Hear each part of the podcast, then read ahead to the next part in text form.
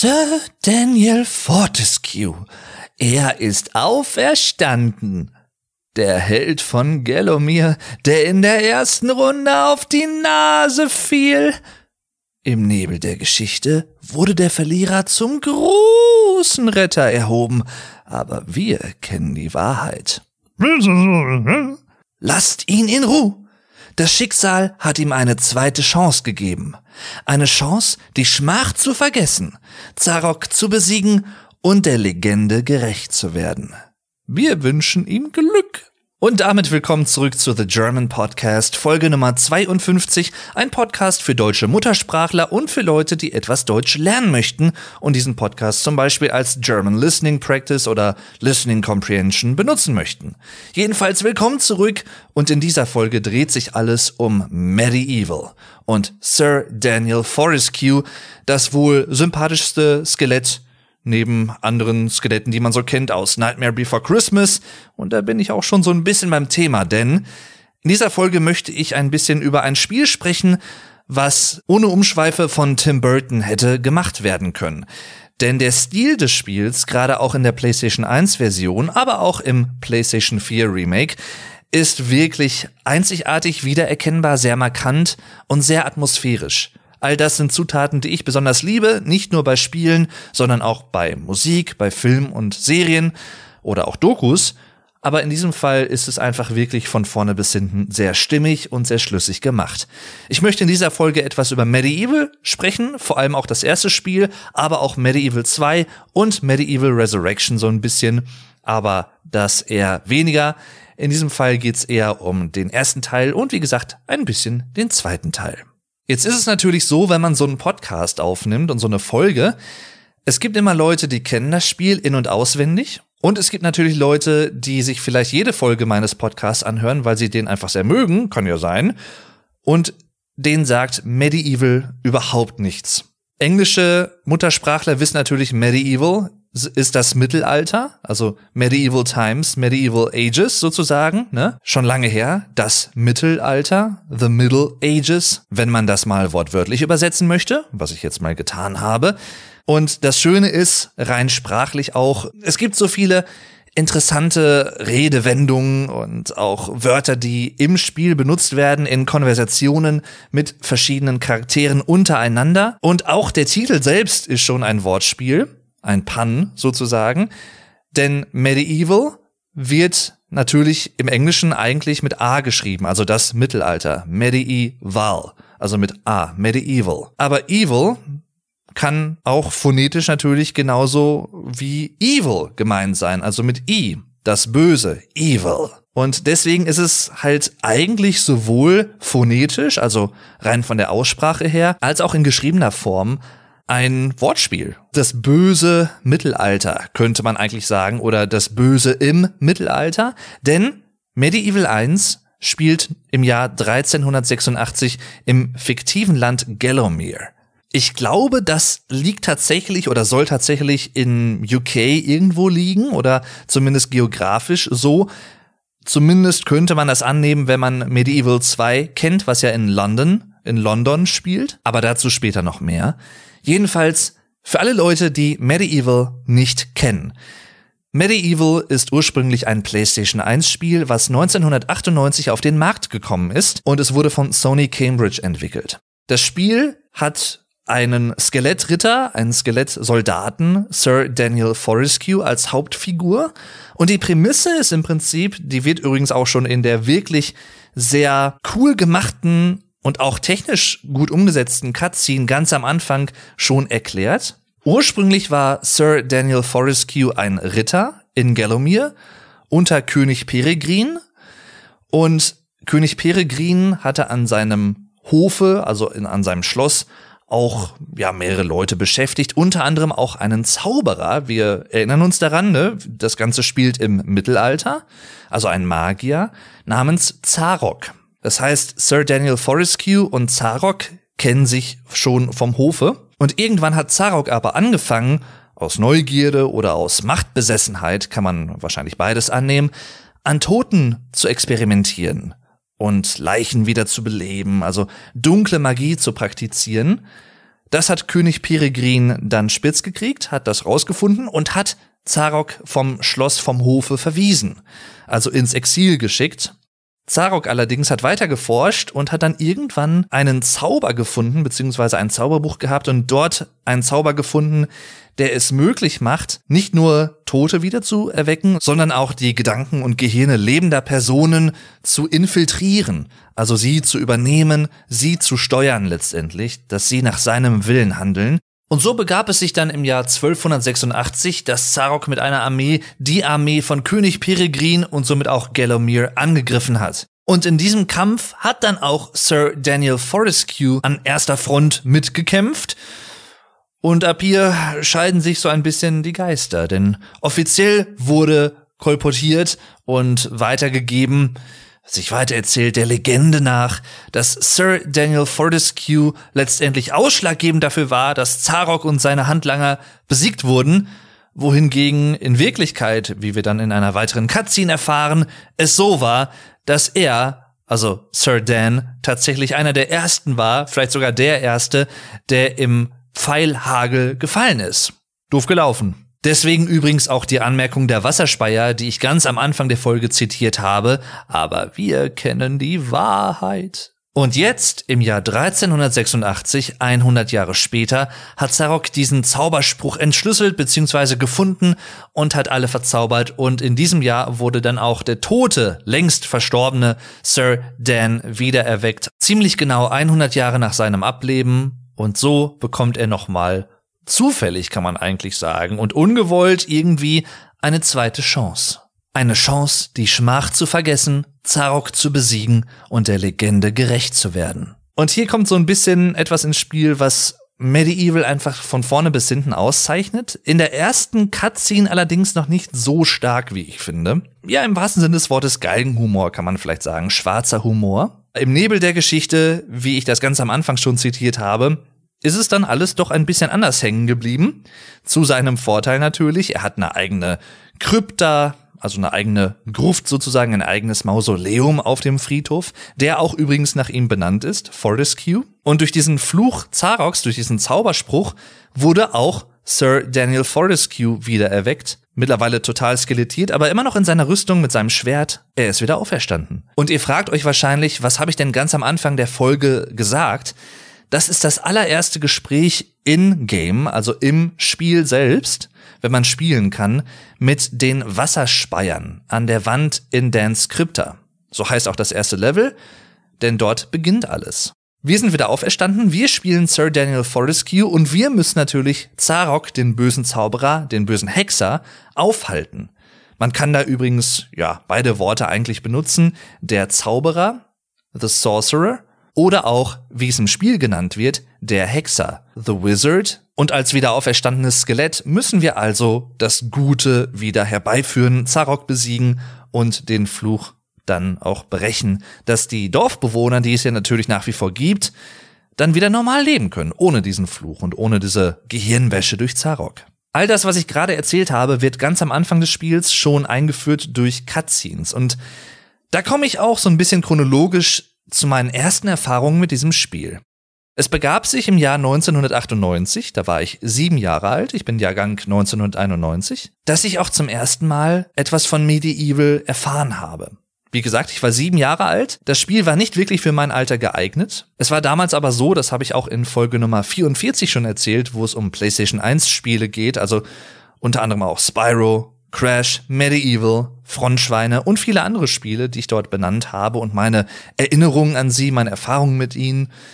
Bei Medieval war es auch so, dass das Spiel in einer Kladde, in einer Mappe war, unter vielen anderen Spielen, die total verschiedene Altersfreigaben hatten und aus total verschiedenen Genres stammten.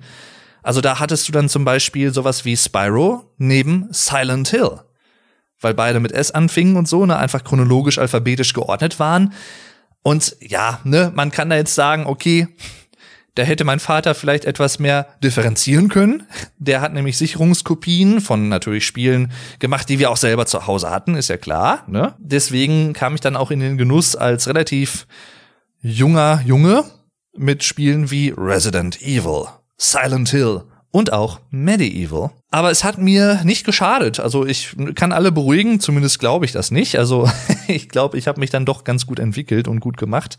Jedenfalls damals, ich habe viele Spiele angespielt, kaum ein Spiel wirklich mal länger durchgespielt bzw. beendet. Deswegen habe ich als Kind auch Medieval nie komplett durchgespielt. Ich kannte es halt bis zu einem gewissen Zeitpunkt, aber danach halt nicht mehr. Wie gesagt, das war 1998. Damals gab es auch noch kein YouTube, da gab es keine Let's Plays oder Streams oder sowas davon. Das gab es halt alles nicht. Das heißt, keine großen Aufnahmen auch davon. Es gab natürlich Komplettlösungen, die man sich hätte durchlesen können, aber das habe ich da halt auch nicht gemacht. Ich kann mich aber noch gut dran erinnern, das ist eine meiner frühesten Videospielerinnerungen, was die PlayStation 1 angeht.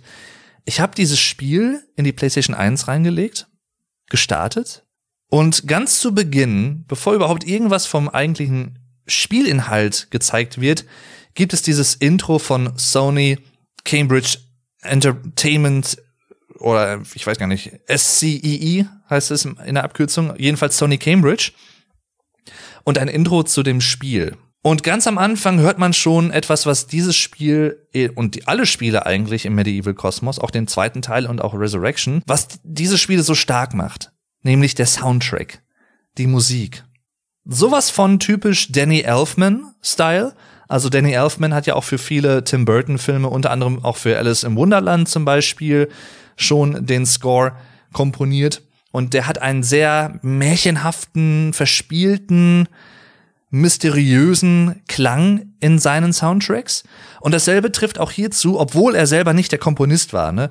Das war nämlich Bob and Barn, so heißen die beiden Leute, beziehungsweise so heißt das Komponistenduo, was sich für den Soundtrack verantwortlich zeigt. Und ich habe in meinem Leben, in meinen 30,5 Jahren zum Zeitpunkt der Aufnahme natürlich auch schon viele Spiele gespielt, von alt bis neu. Und viele haben richtig gute Soundtracks.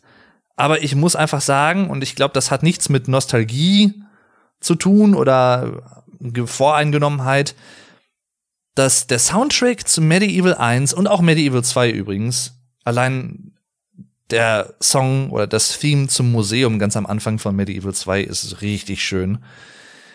Richtig schön mit Streichern und Orchester und so, ne? also sehr klassisch angehaucht auch. Dass die, die Soundtracks dieser Spiele, aber ich sag jetzt mal vor allem auch vom ersten Teil einfach so gut sind. Wirklich, wirklich instrumental einfach schön umgesetzt. Die Streicher, das Orchester, der Chor, alles etwas, so eine Mischung aus, ja, verspielt, vielleicht manchmal sogar hoffnungsvoll, aber gleichzeitig auch sehr düster, morbide, mysteriös. Und das sind alles auch Elemente, die im Spiel selbst drin vorkommen. Das heißt, die Musik unterstreicht eigentlich die, die Atmosphäre des Spiels perfekt, wie ich finde. Ich glaube, zu diesem Spiel hätte von der Art her kein anderer Soundtrack gut gepasst. Das muss schon sehr elegisch sein. Vielleicht manche würden auch sagen, ein bisschen kitschig, weil sehr halt auf dieses Märchenhafte natürlich auch alles irgendwo getrimmt ist, aber ich mag das sehr. Das ist dann wiederum eine Geschmacksfrage, aber ich muss sagen, Medieval ist sowohl musikalisch als auch rein vom Gameplay, vom Game Design her ein modernes Märchen. Also ein Videospiel als modernes Märchen verpackt. Die ganze Geschichte könnte auch so in einem Märchen, ich sag mal, der Gebrüder Grimm stehen. Da, da fehlt nicht viel und da ist, da wäre auch nicht viel anders, rein von der Prämisse her. Es gibt einen klaren Bösewichten, dann gibt es jemanden, der, dem ein Unrecht widerfahren ist. Oder zum Beispiel halt in dem Fall auch Sir Daniel Fortescue als jemand, der wiederbelebt wurde und halt dadurch die Möglichkeit bekommt, Zarok zu besiegen. Also der, der Böse schafft sich sein, die Grundlagen für seine, die Besiegung von ihm selbst, von dem Bösewichten selbst. Also, ne? Ich weiß nicht, ob ihr versteht, was ich meine. Und das ist natürlich auch eine interessante Frage, weil Zarok hatte ja, wie ich schon sagte, auch schon am Königshof von König Peregrin mit Toten und mit Leichen und sowas experimentiert, verschiedene Zauber ausprobiert, also mit dunkler Magie experimentiert. Und da könnte man natürlich auch die Frage stellen, okay, hat er dann einfach, als er seinen Zauberspruch und seinen Fluch entwickelt hat oder gefunden hat in diesem Zauberbuch und ihn dann wirklich auch gesprochen hat und ausgesprochen hat, ne? Also enchanted sozusagen, gecastet, sein, sein Spell, seinen Zauberspruch. Hat er da schon im Hinterkopf gehabt, hm, ja, gut, damit kann ich nicht nur lebendige Personen halt steuern und kontrollieren, sondern als Nebeneffekt oder als Begleiterscheinung werden dadurch auch Tote wiedererweckt. das muss ich halt dann einfach so hinnehmen oder so. Man weiß es halt nicht, ne, was er so gedacht hat. Oder ob er das halt auch wirklich wollte. Aber dann hätte ihm ja auch klar sein müssen, dass Sir Daniel Fortescue dadurch auch wiedererweckt werden würde. Denn Zarok geht sogar selber über den Friedhof Fortescue und er hätte es vielleicht verhindern können, dass er die Toten dort aufweckt oder auch Sir Daniel Fortescue, wenn er dort nicht herübergegangen wäre. Aber dass er das tut, zeigt mir, dass er wollte, dass auch die, die Toten, also die Leichen, die Begrabenen wieder auferstehen, wieder erweckt werden. Ich schätze mal, er hat es einfach in Kauf genommen, weil er dachte, oh, das ist halt dann ein totes Skelett, was wieder auferstanden ist, mehr, aber eins alleine kann mir ja nicht gefährlich werden. Ja, vielleicht so eine Art Hybris oder vielleicht auch Naivität.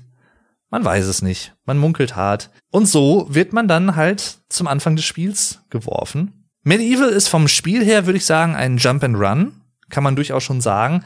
Hat aber auch RPG-Elemente. Also man kann zum Beispiel hier und da einen äh, Hexentalisman einsetzen. Vorher muss man den erst finden. Man kann dann eine Hexe heraufbeschwören, die einem auch weitere Aufgaben stellt. Also es gibt auch kleine RPG-Elemente, aber hauptsächlich ist es durchaus ein ja, Hack and Slay, also man muss halt ne, auf Gegner draufhauen und sowas. Mit Keulen, mit Schwertern, mit Äxten, mit Hämmern sozusagen, auch mit einem großen magischen Hammer zum Beispiel, je nachdem, wenn man den bekommt. Denn in jedem Level von Medieval 1 gibt es einen Seelenkelch. Im zweiten Teil übrigens Kelch der Seelen. Da hat man ihn dann umbenannt, obwohl es genau dasselbe bedeutet, einfach nur anders umschrieben. Auch sehr interessant, keine Ahnung warum. Im ersten Teil ist es der Seelenkelch und im zweiten Teil der Kelch der Seelen. Ja, das ist ein großer Unterschied. Nein, ist es nicht. Der füllt sich auf prozentual mit jedem getöteten Gegner, denn die Seele dieses getöteten Gegners wird dann in diesen Seelenkelch oder in diesem Seelenkelch gesammelt. Und nur wenn alle Gegner besiegt wurden, beziehungsweise wenn der Kelch zu 100% in einem Level gefüllt ist, kann man nach Beendigung des Levels in den sogenannten Heldensaal. Und im Heldensaal, das ist ein mythischer Ort sozusagen, irgendwo im Nirgendwo, wo Helden der Geschichte Gallowmeres und des Kontinents von vor Jahrhunderten und teilweise sogar Jahrtausenden zusammenkommen Dort stehen Statuen von denen und wir können mit denen nach und nach pro Runde immer mit einem von denen interagieren und die um Hilfe fragen oder um Rat fragen. Und nur wenn wir diesen Kelch, wie gesagt, in einem Level zu 100 Prozent gefüllt haben, können wir überhaupt in diesen Heldensaal. Wir können dann mit einem jeweiligen Held sprechen und der oder die gibt uns dann zum Beispiel eine neue Waffe. Zum Beispiel eben dieses magische Schwert, diesen, das ich eben erwähnt habe. Ich glaube, magischen Hammer gibt's sogar gar nicht, aber ein magisches Schwert gibt's auf jeden Fall. Ein Breitschwert im späteren Verlauf des Spiels, wenn man, wie gesagt, in jedem Level fleißig diese 100% im Seelenkelch hat, dann äh, geht das wohl. Es sind, meine ich, 20 Level insgesamt im ersten Teil. Also nicht wirklich viele. Und es ist auch allgemein kein allzu langes und sehr umfangreiches Spiel. Es bietet aber trotzdem sehr viel in seiner kurzen Länge und ist sehr abwechslungsreich. Und das Schöne ist halt wirklich dieses ganze Konzept, wie die Level aufeinander aufbauen. Man hat teilweise sogar Wahlmöglichkeiten. Man kann sich entscheiden, welchen Weg man an ein oder zwei Stellen wählen will. Das hat keine allzu große Auswirkung auf die Geschichte des Spiels, aber ne, man kann halt wirklich selber wählen, ich möchte jetzt erst das machen oder ich möchte erst das und das Level machen.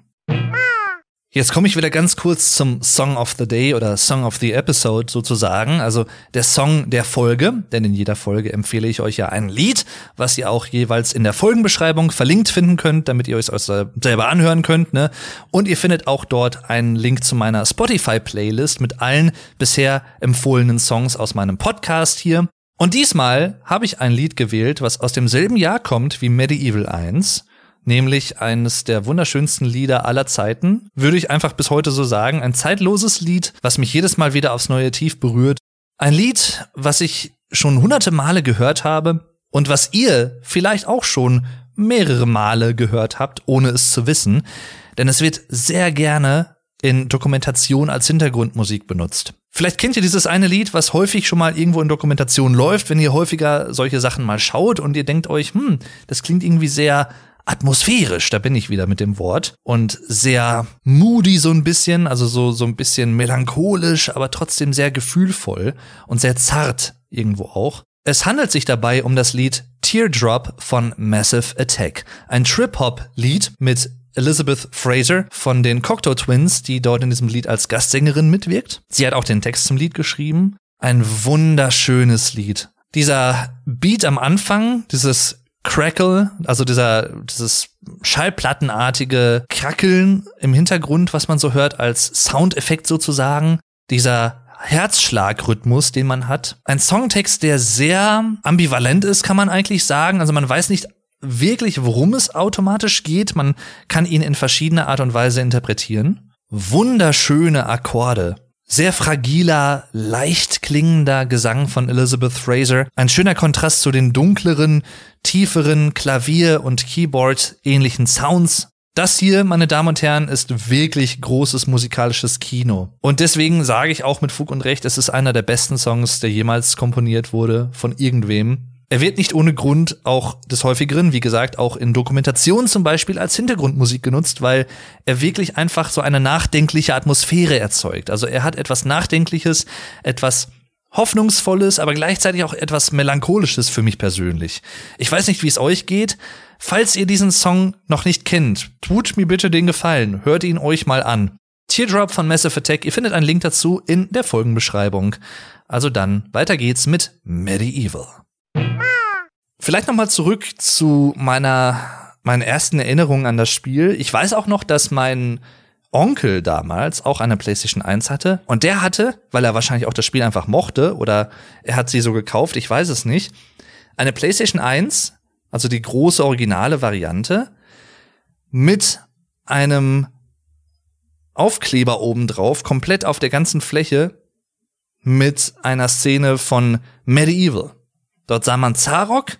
Das war wie so eine Art Wallpaper, würde man heute sagen. Halt nur auf der PlayStation 1 oben drauf geklebt. Komplett. Auch auf den Tasten. Dort sah man Zarok mit seinem Dreizack, mit seinem Stab. Diese grünen magischen Strahlen. Und ich glaube im Hintergrund den Friedhof so ein bisschen, den Friedhofshügel mit der Grooved Sir Daniel Fortescues. Und ich glaube, man sah ihn selber auch. Also das war so die Szenerie. Und das hat mich als Kind total fasziniert. Ich weiß nicht mehr, ob ich das erst kannte oder ob ich erst das Spiel angespielt habe. Aber, boah, also das war so, mir gefiel die Atmosphäre sofort. Und ich muss sagen, das gilt sowohl für Medieval 1 als auch für Medieval 2. Die Anfangssequenzen fand ich immer und finde ich bis heute tendenziell ernster von der reinen Atmosphäre her und von den Gefühlen, die auf mich da einwirken, als das Spiel selbst. Das Spiel selbst ist sehr ambivalent, es ist sehr atmosphärisch, sehr schwarz humoristisch, also sehr, sehr viel schwarzer Humor da drin, aber gleichzeitig halt auch diese, ja, etwas latent gefährliche, mysteriöse, mythische mh, hm, Atmosphäre im Spiel selbst, also was wir tun müssen, an welche Orte wir kommen, alles etwas verwunschen, verhext, ne, alles sehr düster auch gehalten, aber trotzdem stark saturierte Farben. Ich rede jetzt vor allem auch von der PlayStation 1 Version, also vom Original. Aber auch im PlayStation 4 Remake ist das so, wobei etwas weniger. Das ist durchaus ein Unterschied. Und im ersten Teil wirken die Farben, vielleicht auch durch diese alte Grafik auch einfach, etwas kräftiger, etwas stärker und etwas düsterer. Auch die ganzen Hintergründe zum Beispiel. Man sieht halt viel häufiger einfach Schwärze in der Ferne am Himmel, weil die Draw Distance einfach sehr kurz ist, also die Distanz, die Renderdistanz sozusagen, ab welcher Entfernung auch Elemente und Objekte in der Ferne geladen werden und angezeigt werden auf dem Bildschirm. Und die ist natürlich einfach aus technischen Gründen damals auch anders gewesen, als es heute häufig der Fall ist. Das hat aber irgendwie interessanterweise auch dazu beigetragen, das passt zu diesem Spiel ganz gut weil man einfach dann häufig diese Schwärze am Himmel sieht. Und das trägt halt natürlich noch mal mehr zu dieser dunklen Atmosphäre des Spiels bei. Und auch natürlich dann untermalt mit der Musik und den ganzen Orten. Ist einfach schön. Aber zurück zur Intro-Sequenz noch mal kurz, zu Teil 1 und Teil 2. Die Kamerafahrt Im Intro, in der Intro-Cutscene zu Teil 1, zu Medieval 1, ist cinematorisch, cinematografisch einfach wirklich durchdacht, gut umgesetzt. Allein diese erste Kamerafahrt aus dieser, wie man später im Laufe des Spiels erfährt, aus der Eingangshalle zu Zaroks Höhle oder Zaroks Schloss, die fährt nach vorne die Kamera auf diesen Weg zu, biegt dann links ab durch ein kleines Gitter in der Wand ganz unten, führt dann spiralförmig in, an dieser Wendeltreppe immer weiter nach unten in diesen Turm auf den, ja, auf den Boden des Turms sozusagen, wo man Zarok sieht. Man sieht links von ihm einen Wasserfall. Er steht in der Mitte des Raums an so einem Pult und vor sich dieses aufgeschlagene Zauberbuch, das auch in Teil 2 eine Rolle spielt. Und dort liest er dann den Artikel zu The Evernight, also die ewige Nacht sozusagen. Und das ist der Fluch, der Zauber, den er dann auch spricht. Er freut sich, dass er ihn gefunden hat oder ja, ne, ihn entschlüsselt hat vielleicht. Er nimmt sich seinen Stab, seinen Dreizack, geht durch den Wasserfall, beziehungsweise das stimmt nicht ganz, denn er ist ja ein Magier, ein Hexer. Er geht nicht durch das Wasser, sondern das Wasser macht für ihn Platz. Also er befiehlt dem Wasser sozusagen magisch zur Seite zu gehen, wie ein Vorhang öffnet es sich. Er geht auf einen Hügel weit hoch über dem Dorf, was man unten im Tal sieht. Also wirklich auch sehr schön umgesetzt. Man hört noch einmal dieses Dong von der Kirchturmglocke im Dorf. Es ist Nacht, alles ist still. Und auch hier der Soundtrack, ne? Nur ganz kurze so Pizzicato-Elemente, so und sowas, ne? Also so ganz, ganz simpel gehalten, was so die angespannte Atmosphäre auch nochmal mehr unterstreicht. Und dort wirkt er dann seinen Zauberspruch und haut seinen Stab einmal vor sich in den Boden. Riesige grüne Strahlen kommen aus diesem Stab heraus, gehen in den Himmel und legen sich auf das Dorf. In der nächsten Szene sieht man dann, wie Zarok hinunter zum Dorf gegangen ist, geht in das Dorf rein. Und das fand ich sehr gruselig als Kind. Man sieht dann, wie seine Pupillen einfach grün werden, seine Augen werden grün und aus seinem Zauberstab kommen dann auch mal diese grünen Strahlen heraus. Während diese grünen Zauberstrahlen in die Häuser gehen, brechen auch alle Fenster, also platzen alle Gläser der Fenster auf. Auch das ist sehr imposant. Und dann kommen die Dorfbewohner heraus auf die Straße zu Zarok. Die schreien auch so richtig auf, als diese Zauberstrahlen in ihre Körper eindringen. So, ich kann das gar nicht nachmachen, aber das klingt so, boah, das hat mir damals eine richtige Gänsehaut über den Rücken gejagt und tut's eigentlich auch bis heute, wenn ich das sehe, muss ich ganz ehrlich sagen.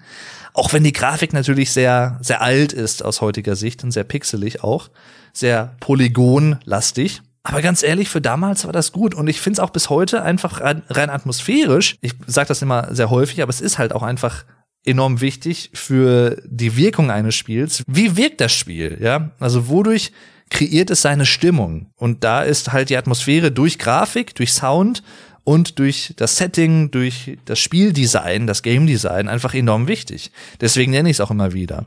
Und die Mutter der Familie kommt dann raus mit ihrer Familie und summt so vor sich hin. Lalalala. Das ist einfach so schön.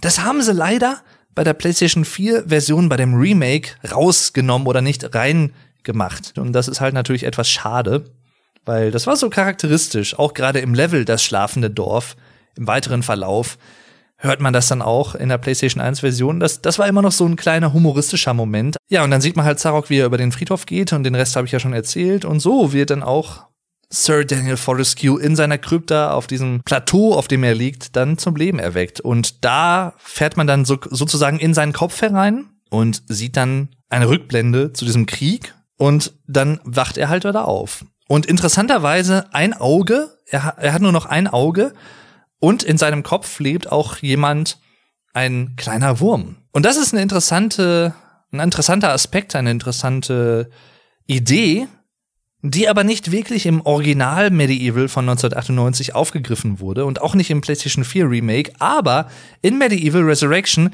dem PlayStation Portable, also PSP Port, das ist so eine Art halbes Remake, kann man eigentlich sagen. Sehr viele Sachen aus dem alten Spiel wurden beibehalten, viele Level, an sich, rein, also ne, von der Art der Level her, aber trotzdem teilweise mit unterschiedlichen Levelaufbauten. Also die Levelnamen waren dieselbe und die Geschichte war auch ähnlich, aber die Level waren anders strukturiert zum Beispiel. Oder es gab zum Beispiel, ich glaube, ein oder zwei Level, die es auch in dem Original nicht gab. Unter anderem, glaube ich, eins, was der Hafen heißt oder so, oder die Docks. Es gibt im zweiten Teil von Medieval gibt es ja die Docks, also der Hafen, aber so etwas gab es halt im ersten Medieval-Teil von 1998 nicht. Aber zurück zum Original. Dieser Wurm wurde damals halt nicht wirklich benutzt, aber wie gesagt halt im äh, PSP Remake so ein bisschen weiter eingeführt, der dort eine tatsächlich gar nicht mal unwichtige Rolle spielt. Fand ich übrigens sehr cool. Vielleicht haben sie es damals einfach nicht mm, aus platztechnischen Gründen mehr auf diese CD bekommen. Wie gesagt, 1998, das Spiel wurde auf einer CD veröffentlicht. Und damals hatte man natürlich nur sehr eingeschränkt auch Speicherplatz zur Verfügung. Keine Ahnung, vielleicht hatte man auch keine Zeit mehr, das zu implementieren, oder man hat es auch willentlich rausgelassen, weil man dachte, ach nee, es ist doch vielleicht nicht so gut. In einer Cutscene im weiteren Verlauf des Spiels sieht man später allerdings nochmal diesen Wurm, und zwar, wenn Sir Daniel Fortescue mit einem Katapult aus dem Schloss von König Peregrin flieht, aus der Schlossruine, dann in die Wildnis geschleudert wird und wird dann von einem großen, ja, dinosaurierartigen Wesen verfolgt. Und aus seinem Auge, aus seiner Augenhöhle, die leer ist, guckt dann dieser Wurm raus und äh, wundert sich dann auch und ist total erschrocken und verängstigt und macht dann auch, glaube ich, noch mal so ein paar Geräusche. Daniel flieht dann zu einer Klippe und wird dort dann von einem Greifvogel aufgenommen. Und natürlich, ihr wusstet es sofort, auf ein Geisterschiff, was im Himmel fliegt, gesetzt. Ja, wie gesagt, alles etwas abgefahren, aber sehr märchenhaft, wie gesagt. Das ist auch da nochmal ein Beispiel für diese märchenhafte Umsetzung. Ach, einfach schön. Wirklich einfach schön. Sehr liebevoll gemacht. Ich finde, bei Medieval 1, aber auch bei den anderen Teilen, merkt man einfach, dass da durchaus auch Liebe hineingeflossen ist. Also die ganze detaillierte Umsetzung, die Ideen für die Bosse. Es gibt zum Beispiel einen sehr kreativen Boss ganz am Anfang des Spiels auch im Bergmausoleum. Und zwar der Glasdämon oder wie er im PlayStation 4 Remake heißt, der Bunt-Glasdämon. Warum auch immer man das noch ergänzen musste, das Bunt, ne? also colorful. Aber der Glasdämon, ja, der den Schädelschlüssel besitzt, damit man dann weiter hinterher, ne, also wenn man ihn besiegt hat, damit man weiterkommt. Also auch da, alles hängt miteinander zusammen, also auch rein vom Gameplay, Game Design her sehr interessant und sinnvoll umgesetzt. Man muss den Boss besiegen, damit man an den Schädelschlüssel kommt, damit man dann, wenn man zum Friedhof zurückkehrt, eine große Tür öffnen kann, wo man vorher schon, als man das erste Mal auf dem Friedhof war, als zweites Level übrigens, wo man damals schon erfahren hat, hm, hier ist eine große Tür, du könntest dadurch, wenn du den Schädelschlüssel hättest, aber der wird vom Glasdämon im Bergmausoleum besessen. Also der besitzt den, ne? Da musste hin als nächstes. Und auf der Karte, die übrigens auch sehr cool und sehr übersichtlich umgesetzt ist, sieht man dann, hm, okay, ich habe jetzt den Friedhof beendet. Das nächste Level, das dritte Level ist dann der Friedhofshügel. Und danach kommt dann das Bergmausoleum. Die Karte selber in Medieval 1 ist auch wirklich cool gemacht, denn es ist so, dass der Spieler nicht gespoilert wird. Also man kann nicht sofort die komplette Karte des Spiels sehen, sondern je weiter man den Fortschritt im Spiel hat, also je mehr Level man beendet hat, desto mehr Bereiche auf dieser Karte decken sich auf. Und man kann dann auch nur auf dieser Karte speichern. Also man kann wirklich nicht an jeder Ort, an, je, an Ort und Stelle speichern, sondern wirklich nur auf der Karte. Und das finde ich auch ziemlich cool. Man wird also animiert, ein Level auch komplett zu spielen und nicht zwischendurch einfach eine Pause zu machen oder so. Was natürlich auch dazu beiträgt, dass man sich immer mehr in der Atmosphäre des Spiels, da bin ich wieder beim Thema, ja, darauf auch längerfristig einlassen kann, weil man weiß, okay, ich kann erst wieder speichern, wenn ich das Level beendet habe. Dann spiele ich halt das komplette Level jetzt noch. Was ich vielleicht sonst nicht gemacht hätte. Ist nur eine Mutmaßung von mir, aber es trägt sicherlich auch dazu bei im Zweifel. Und auch generell das Spiel spielt so ein bisschen mit der Vorstellungskraft des Spielers. Man muss sich ja als jemand, der das Spiel selber jetzt auch häufiger schon mal komplett gespielt hat, auch auf 100 Prozent, also ich habe alles gemacht, was man machen kann, alle Seelenkelche gesammelt, komplett, alle Waffen bekommen, alle Lebensfläschchen, also alle Energiefläschchen bekommen. Es gibt, glaube ich, insgesamt neun Stück. Was mich damals immer sehr gefuchst hat und nicht nur mich, sondern auch den lieben Let's Player und YouTube-Kumpel von mir, Alex Flattermann85. Denn sowohl er als auch ich, wir haben uns immer gedacht, neun ist so eine komisch ungerade Zahl. Haben wir wirklich immer, als wir das Spiel gefunden haben, alle existenten Lebensfläschchen gefunden, die es im Spiel gibt? Aber es ist wirklich so, dass es neun Stück gibt und nicht irgendwie zehn oder zwölf, also irgendeine gerade Zahl. Es gibt einfach nur neun. Und bereits ganz am Anfang des Spiels, im ersten Level in Dance Crypta, sieht man bereits, wenn man etwas herumforscht und die Gegend so ein bisschen erkundet, das ist ja nur ein relativ kleines Level, dass da eine zerbrechliche Wand in Dance Crypta ist. Man kann sich zum Beispiel als neugieriger Spieler merken, vielleicht muss ich irgendwann in dieses Level zurückkehren und dort mit einer stärkeren Waffe diese Wand kaputt machen und dann kann ich sehen, was dahinter ist. Und auch da, ne, rein aus technischen Gründen, bei der PlayStation 1 gab es ja damals auch viel Clipping, also viele Clipping-Möglichkeiten. Man konnte teilweise, wenn man die Kamera schlau genug gedreht hat mit den Schultertasten am PlayStation 1 Gamepad, am Controller, teilweise schon durch Wände hindurch gucken in Levelbereiche, zu denen man noch nicht hinkam, zu denen man erst später hinkam. Und das konnte man zum Beispiel auch an dieser Stelle. Das heißt, wenn man ganz nah an der Wand stand in der Skripta, an dieser zerbrechlichen Wand, und die Kamera ja, so ein bisschen sinnvoll gedreht hat, konnte man schon sehen, was dahinter ist. Und dann sah man, oh, da liegen Geldbeutel und ich meine sogar auch eine Energieflasche, ein Energiefläschchen. Generell gibt es drei verschiedene Möglichkeiten, die einem das Spiel bereithält, Energie dazu zu bekommen und seine Energie aufzuleveln sozusagen, zu verbessern. Die erste sind so kleine Energiefläschchen, die ich glaube so die Hälfte der Energieleiste auffüllen plus minus. Dann gibt es die großen Lebensflaschen, die Lebensfläschchen sozusagen, die so eine Art, ja, so bauchförmige Form haben.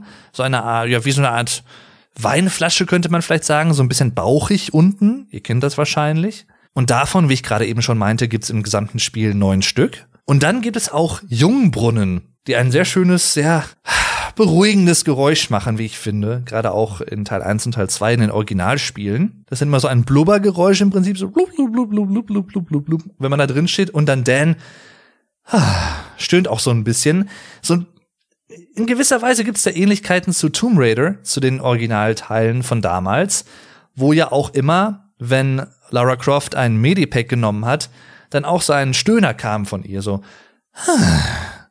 Und sowas ähnliches macht Dan auch. Und äh, das ist mal so genugtuend, aber das Problem ist, die versiegen irgendwann. Man kann die nicht unendlich lange benutzen, die jungen Brunnen. Was natürlich auch so ein bisschen, ein bisschen so die, die Schwierigkeit des Spiels auch erhöht. Gerade auch in Teil 2 übrigens. In Medieval 2, im Unterschied zu Medieval 1 ist es nämlich so, gerade übrigens auch in Teil 2. Denn im Unterschied zu Medieval 1 ist es in Teil 2 so, dass die Jungbrunnen auf ewig versiegen. Also wenn die einmal versiegt sind, man geht aus dem Level raus und geht dann nochmal in dasselbe Level wieder rein, bleiben die versiegt. Bei Medieval 1 ist es aber so, dass wenn die einmal in einem Durchlauf vom Level versiegt sind und man lädt das Level danach irgendwann nochmal, sind die wieder da. Das heißt, die sind wieder respawned. Und das ist in Medieval 2 anders, weswegen ich persönlich immer meine, meinte, meine, immer noch, dass Medieval 2 deshalb auch durchaus schwieriger ist als Medieval 1. Das hat übrigens auch dazu beigetragen, dass ich auf meinem Let's Play-Kanal Dave Dern TV, wo ich deutsche Let's Plays mache, aktuell nicht mehr so häufig, aber früher häufiger, als ich noch nicht den German with Vlog Dave Kanal hatte und der zu meinem Hauptkanal geworden ist. Das liegt, wie gesagt, auch daran, dass ich Medieval 2 bis heute noch nicht Let's Played habe. Denn ich will nicht sagen, ich habe ein bisschen Angst vor dem Spiel, aber ich habe Respekt vor dem Spiel, weil eben diese Jungbrunnen in Teil 2 einfach auf ewig versiegt sind. Die kann man, da kann man das Level nicht einfach neu laden, danach irgendwann nochmal, um sich Energie zu farmen oder so. Und um sich quasi unendlich oft immer wieder Energie zu holen, das funktioniert in Teil 2 leider nicht unbedingt. Es sei denn, man hebt sich natürlich ein paar Jungbrunnen extra auf und braucht die nicht komplett auf. dann geht das. Aber ach, ja, ich werde mich wahrscheinlich irgendwann dran wagen, aber mal gucken. Übrigens als Kind, kleine Anekdote auch noch zu Teil 1. In Level Nummer 4, Rückkehr zum Friedhof, nachdem man den Glasdämon, nachdem man ihn besiegt hat und von ihm den Schädelschlüssel bekommen hat und in einen neuen Bereich auf dem Friedhof vordringen kann, da ist so ein Ort vom Undertaker. Und als Kind kannte ich Englisch noch nicht so gut oder ich, ich, ne, ich konnte Englisch noch nicht so wirklich gut. Ich wusste nicht so genau, was gewisse Wörter bedeuten. Und ich hatte aber nicht angenommen, wie ihr vielleicht annehmt, dass ich, dass das irgendwas mit dem Wrestler zu tun hat, mit dem Undertaker, sondern ja, ich dachte halt, ne, Undertaker ist ein englisches Wort für Unternehmer. Denn letztendlich ist es tatsächlich auch eine wortwörtliche Übersetzung davon. Im Deutschen ist ein Unternehmer ein Entrepreneur, also ein Businessman sozusagen. Und im Englischen heißt Undertaker allerdings Bestatter der Bestatter. Wobei ich das auch ein interessantes Wort finde dafür, für diese, für dieses Berufsfeld, für diesen Beruf, für diese Occupation. Aber das sei dahingestellt. Das ist das erste Mal jedenfalls, dass ich überhaupt in meinem Leben auf das Wort Undertaker gestoßen bin. Und so auch so ein bisschen nach und nach dann 20 Jahre später irgendwann gelernt habe, ach Moment, das heißt einfach Bestatter.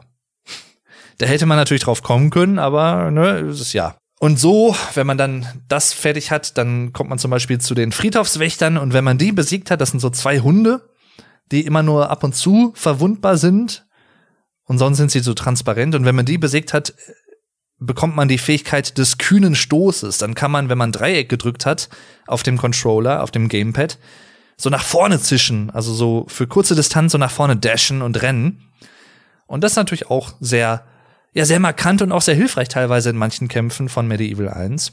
Ganz am Anfang gibt es übrigens noch ein Level der Friedhofshügel. Das ist sozusagen der Weg hoch zum Bergmausoleum. Und in diesem Level findet man hinter einem Bücherregal, was man einhauen kann, das muss man natürlich aber auch erst herausfinden und ausprobieren, findet man den Hexentalisman. Und den kann man unter anderem im Level die Zaubererde dann an einem Hexenkessel einsetzen Daraufhin erscheint die Waldhexe und die sagt dann auch sowas wie, wer hat die Waldhexe gerufen? Hier war das Fortescue. Auch da die deutsche Synchro in diesem Spiel ist einfach wirklich grandios. Von vorne bis hinten. Die Sprüche, gerade auch im Heldensaal, die ganzen Sprüche von den Leuten, also wirklich Hammer. Da wird mit unterschiedlichen Akzenten, Stammfarben, Dialekten teilweise auch sogar gearbeitet. Also man hat sich wirklich viel einfallen lassen. Und genauso natürlich auch in der englischen Version, die ich auch mittlerweile kenne. Aber die deutsche Version ist einfach, finde ich persönlich, noch mal verspielter umgesetzt, muss ich einfach sagen. Und im besagten Level die Zaubererde ist es dann auch so, dass die Waldhexe, wenn wir sie rufen, uns einen Auftrag gibt, dass wir Bernsteinstücke für sie besorgen sollen. Was sie uns aber bis zum Ende ihrer Aufgabenstellung nicht nennt, ist, dass wir dafür auf Insektengröße schrumpfen müssen. Das heißt, sie schrumpft uns auf die Größe einer Ameise, eines Insekts. Und so müssen wir dann in ein Level im Level, und zwar in den Ameisenbau. Und dort sammeln wir dann den Bernstein, befreien ein Feenvolk mit einem wirklich schönen Berliner Dialekt, was einfach wunderschön ist. Das ist auch ein Grund, warum ich dieses Spiel ausgewählt habe für eine Folge von The German Podcast, ehrlich gesagt. Weil, wenn ihr die deutsche Version dieses Spiels mal spielt, und es gibt auch immer Untertitel übrigens, es gibt hier unten so einen Kasten, immer wenn ein NPC, ein Charakter spricht, dann steht unten in dem Kasten auch genau nochmal das, was der Charakter gerade sagt. Und gerade für Leute, die das Spiel vielleicht schon kennen oder auch auf Deutsch zum ersten Mal spielen möchten, als Leute, also als jemand, der zum Beispiel gerade Deutsch lernt und sein Wissen testen möchte, sein Vokabelwissen, spielt gerne Medieval, denn es gibt in diesem Spiel auch viele deutsche Dialekte. Unter anderem auch im Ameisenbau, im Ameisenhügel, die Feen, die den Berliner Dialekt sprechen. Und das Schöne ist dann, wenn man alles erledigt hat, man hat den Bernstein gesammelt, man hat das Feenvolk befreit, man hat die Ameisenkönigin gekillt, dass man dann wieder von der Waldhexe auf die Normalgröße gezaubert wird und der Feenkönig oder der Anführer der Feen fliegt dann neben uns und sagt dann sowas wie, ihr habt das Feenvolk vor der bösen Ameisenkönigin gerettet. Zur Belohnung lass ich euch in den Heldensaal. Ich war zwar noch nie dort, aber ich hab gehört, da drin gibt's freie Tränke. Also das typische Ich für das Berliner Deutsche und das J anstelle des G am Anfang von bestimmten Wörtern zum Beispiel, ne? Das sind so typische Facetten des Berliner Dialekts und die kommen hier dann auch zum Tragen. Eine willkommene Abwechslung und eine willkommene Facette, wie ich finde. Denn wir müssen uns natürlich auch hineinversetzen, das spielen ja vielleicht auch jüngere Leute, die tatsächlich das Ganze, auch diese Zombies und Monster, gegen die man teilweise kämpfen muss, die das ja vielleicht auch damals als sie es das erste Mal gespielt haben als Kinder, auch als etwas vielleicht ein bisschen Gruseliges wahrgenommen haben. Und deswegen lohnt es sich halt einfach, wenn man so über solche Spiele sprechen möchte, sich wieder in diese Lage hineinzuversetzen. Wie ist das, wenn man das Spiel zum ersten Mal spielt? Das ist nicht immer einfach, aber allein das ist fair, wenn man wirklich eine faire Meinung zu einem Spiel haben möchte. Und vor allem auch, wie es gewegt hat, als man es zum ersten Mal gespielt hat. Damals als Kind und nicht irgendwie erst 20 Jahre später oder so, ne? Wenn man denn diese Erfahrung damals gesammelt hat, natürlich. Aber ich habe sie gesammelt und deswegen spreche ich auch darüber. Und wie gesagt, auch im Heldensaal die ganzen, ja, Synchronsprecher und sowas. Also ich kann euch wirklich sehr empfehlen, spielt das Spiel auch auf Deutsch. Genauso übrigens wie Frontschweine Hawks of War, ein anderes PlayStation 1 Spiel, was auch sehr durch die lustige Synchronisation, durch die Lokalisation lebt. In der Kürbisschlucht ist es, glaube ich, reden wir nochmal mit einem Wasserspeier kurz vor Ende des Levels und er bereitet uns schon mal mental vor, dass im nächsten Level ein Endgegner auf uns wartet, ein Boss. Und dieser Wasserspeier sagt dann zu uns, er ist rund, er ist gesund und er ist Gallomirs Lieblingsgemüse. Er ist König Kürbis. Und das klingt so geil. Immer so einen Tacken überdreht. Genauso wie bei Tim Burton kann man eigentlich sagen. Etwa mit den Scherenhänden oder Nightmare Before Christmas oder ähnliche. Sleepy Hollow zum Beispiel, ne? Hat auch atmosphärisch große Ähnlichkeit mit Medieval, wie ich finde. Wenn Tim Burton jemals ein PlayStation 1 Spiel gemacht hätte, wäre es Medieval. Ganz klar weil es so, es hat beides. Es hat die Düsterkeit, diese märchenhafte, düstere Atmosphäre, aber es hat auch diesen schwarzen Humor. Und das sind beides Elemente, die in fast allen Filmen von Tim Burton eine Rolle spielen und so auch in Medieval. Es gibt auf YouTube übrigens ein kurzes Making-of, ein Behind-the-Scenes-Video zu Medieval 1, wie es damals gemacht wurde, von Sony Cambridge, müsste es, glaube ich, sein.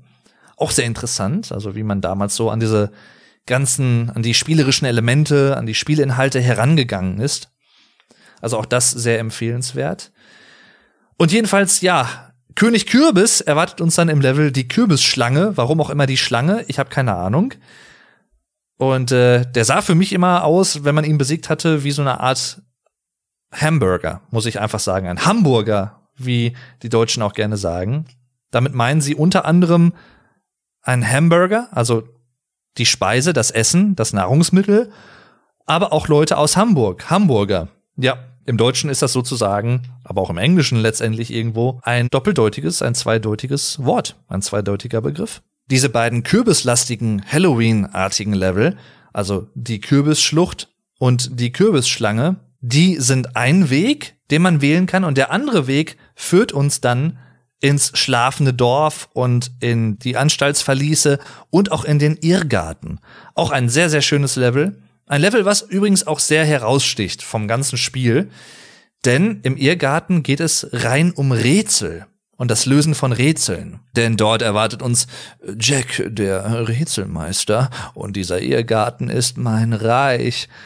Ja, im Deutschen übrigens gesprochen von Erich Redmann, so heißt der Synchronsprecher, und der ist vielen anderen deutschen PlayStation 1 Veteranen sehr bekannt als Jäger aus Spyro 2 und Spyro 3 und übrigens auch als deutsche Stimme von Otacon in Metal Gear Solid, wo die Synchro, die deutsche, allerdings nicht so allzu gut ist, aber das ist ein anderes Thema. Jedenfalls, hier passt er wirklich gut, wie ich finde, zu Jack, dem Rätselmeister, der so ein bisschen verknödelt äh, spricht und äh, ja, also sehr, wie soll man sagen, etwas erotisierend, würde manche vielleicht sagen, ne? also etwas angegeilt, ich weiß es nicht, obwohl er einfach nur so eine Art Steinrelief in der Wand ist, das aber halt auch irgendwie wahrscheinlich zum Leben erweckt wurde und uns deswegen Rätsel aufgibt. Wir müssen, glaube ich, sind es drei oder vier Rätsel, die wir lösen müssen er sagt uns halt, ne, beim letzten Rätsel so ein bisschen, ja, und wenn ihr das löst, dann äh, gewinnt ihr was ganz Tolles. Also wir gewinnen letztendlich den Irrgarten selbst, wenn wir alle Rätsel lösen. Ja, ist jetzt natürlich, wir gewinnen den Weg hinaus. Schön. Das ist toll, ja, immerhin. Aber das ist so ein cooles Level, auch als Abwechslung. Aber auch das hier ist ein gutes Beispiel für die Komposition des Spiels und das Pacing so ein bisschen auch hinsichtlich der Anordnung der Level. Denn das Level hiernach, also nach dem Irrgarten, was übrigens äh, die Irrenanstalt heißt, also auch wieder ein etwas irreführender Name, kommt man zu den Anstaltsverließen, was die eigentliche Irrenanstalt ist, aber so nicht heißt.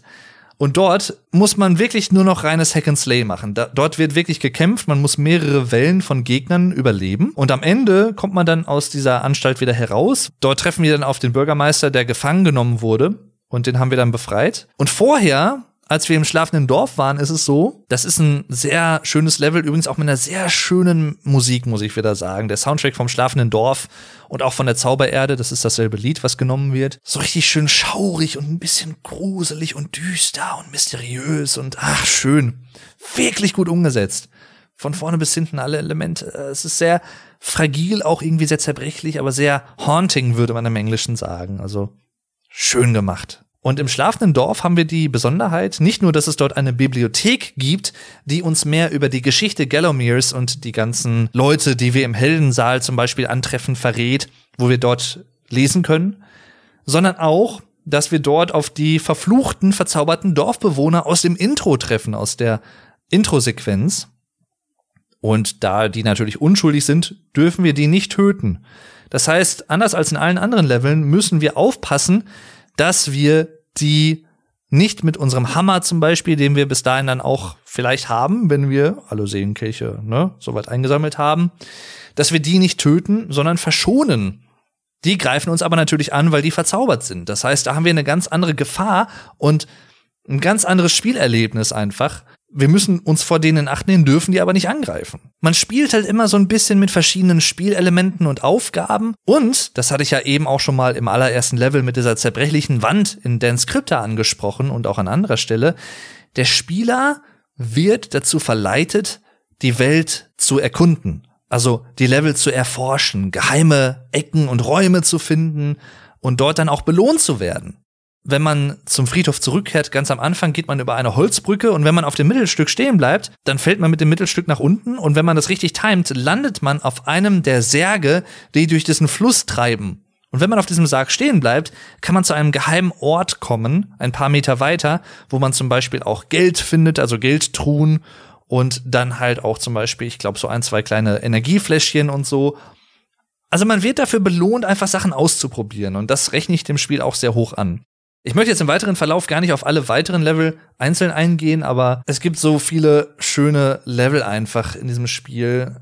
Es gibt auch ein, zwei Level, die so ein bisschen schwieriger sind. Die Totentümpel zum Beispiel, die können etwas nervenaufreibend sein. Man muss da sehr viel springen und vor allem auch über sehr schmale Flächen, die aus dem Wasser herausragen, denn dort ist das ehemalige Schlachtfeld von Gallowmere. Der Tod, der Fährmann, gibt uns dort eine Aufgabe. Wir müssen Seelen finden, die in Form von so Ritterhelmen auf diesem Schlachtfeld überall verteilt sind.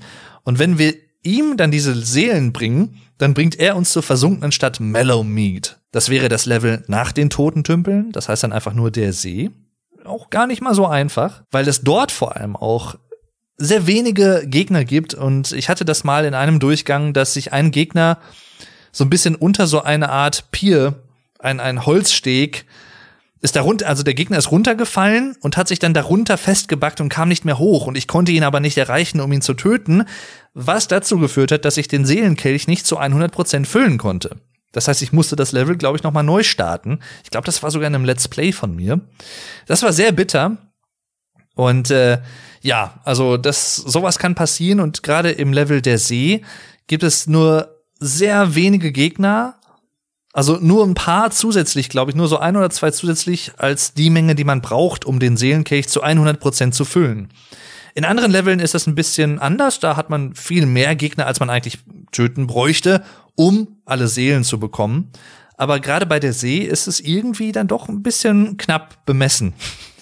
Normalerweise geht's natürlich auf, ne? Aber wenn dann sowas passiert, dann äh, ja, dann eher nicht so. Das ist halt dann ein bisschen problematisch teilweise. Jedenfalls bei den Totentümpeln, wie gesagt, da, da muss man halt dann auch sehr viel springen. Das ist so ein sehr Jump and Run starkes und lastiges Level. Und man fällt halt auch leicht diese Ufer herunter, wenn man nicht ganz genug, also weit genug gesprungen ist. Es kann schon ein bisschen nervenaufreibend sein. Deswegen mögen das, glaube ich, viele Medieval-Spieler nicht unbedingt so sehr. Aber es ist trotzdem ein schönes Level. Wie gesagt, hinterher kommt man dann auf das äh, Geisterschiff zum Beispiel auch noch drauf, wo man gegen Geisterpiraten kämpft. Dort übrigens Wolf Kahler, der Sprecher des Skeletts ganz am Ende. Auch ein Sprecher, den man als Aku Aku in der deutschen Version von Crash Bandicoot von den alten Teilen kennt. Oder auch als einer der Drachen hier und da bei Spyro the Dragon. Unter anderem, also der war in sehr, sehr vielen PlayStation 1 Spielen das ist auch sowas, was ich glaube, ich in Folge 44 auch schon angesprochen habe, was für sehr, sehr viele PlayStation 1 Jump and Runs und auch viele andere Spiele gilt. Gefühlt gab es für alle PlayStation 1 Spiele damals fünf oder sechs Synchronsprecher, die in allen Spielen immer wieder zu hören waren. Richtig cool. Einer davon, Wolf Kahler, der diese dunkle, rauchige Stimme hat, als Fährmann unter anderem auch in Medieval und in vielen anderen Rollen auch, als Drache zum Beispiel, den man besiegen muss, in den Kristallhöhlen nach der See, nach dem Level der See. Wirklich eine schöne Stimme auch für diese, ja, mystische Atmosphäre. Da habe ich das Wort wieder benutzt. Kann man jemanden so ein Bingo draus machen. ähm, aber halt auch viele. Michael Hülsmann zum Beispiel. Das ist ein Sprecher, der auch sehr markant klingt. Der ist der deutsche Sprecher von Dr. Neo Cortex unter anderem in den alten Crash Bandicoot Spielen, der immer so eine leicht nasale Stimme hat, aber halt sehr markant und wiedererkennbar. Unter anderem spricht er zum Beispiel auch Sergeant Bird in Spyro Dry, in dem trockenen Spyro, in Spyro Year of the Dragon in der deutschen Version und halt auch in vielen anderen Spielen. Auch Übrigens als die Stimme von Spyro in Spyro 1, Spyro the Dragon im Original. Dann gibt's zum Beispiel noch, wen gab's denn noch? Erich Redmann, habe ich eben schon erwähnt, ne? Sprecher von Jäger in Spyro 2 und 3 in den Originalteilen. Ja, auch eine sehr markante, wiedererkennbare Stimme. Gleiten! Hey! Und so. Ich weiß gar nicht, wie das im Englischen in den Originalen ist. Die, ich glaube, die englischen Versionen kenne ich gar nicht so wirklich gut. Aber ja, die deutsche Synchro ist da. sie ist einzigartig. Ich drück's mal so aus.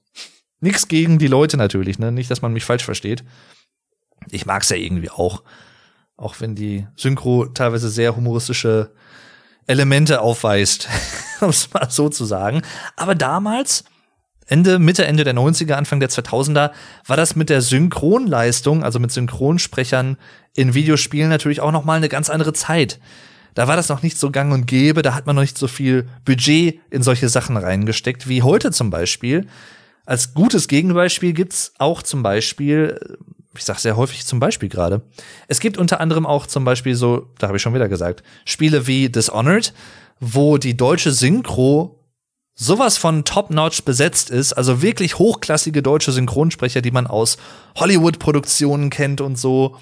Wirklich, wirklich gut. Also da, da hat man zum Beispiel sehr, sehr viel Geld in die Hand genommen. Auch gerade in Dishonored 2 übrigens mit Manfred Lehmann, der deutschen Synchronstimme für Bruce Willis. Eine der bekanntesten Synchronstimmen in Deutschland überhaupt. Und das auch zu Recht. Ach ja, aber damals war es halt noch anders, ne? Aber trotzdem hat auch die Synchro in Medieval 1 und auch in Medieval 2 sie hat durchaus ihren Charme. Auch die ganzen Wasserspeier, wie die zum Beispiel sprechen, immer so äh, leicht so. Äh. Oder auch Vincent, der Geist in Medieval 2, da komme ich auch jetzt gleich noch zu, ein bisschen zumindest. Der hat ja auch, glaube ich, dieselbe Synchronstimme wie die Wasserspeier. Da weiß ich jetzt ehrlich gesagt leider nicht, wie der Sprecher heißt. Ich wusste es mal. Und ja, auch übrigens eine interessante Anekdote, warum auch immer. Für das Medieval 1 Remake für die PlayStation 4 hat man Sir Daniel Fortescue neu eingesprochen. Was kurios ist, wenn man bedenkt, dass er ja gar nicht sprechen kann. Denn er hat ja keinen Unterkiefer mehr. er ist ein Skelett. Er hat auch keine Stimmbänder mehr. Man hört ihn dann immer nur so. Also er murmelt sich so ein in seinen nicht vorhandenen Bart, aber so spricht er halt. Ne? Ja, das ist, äh, ist schon spannend. Aber ihn hat man dann noch mal neu eingesprochen, warum auch immer. Ich weiß es nicht. Ob das irgendwelche technischen Gründe hatte.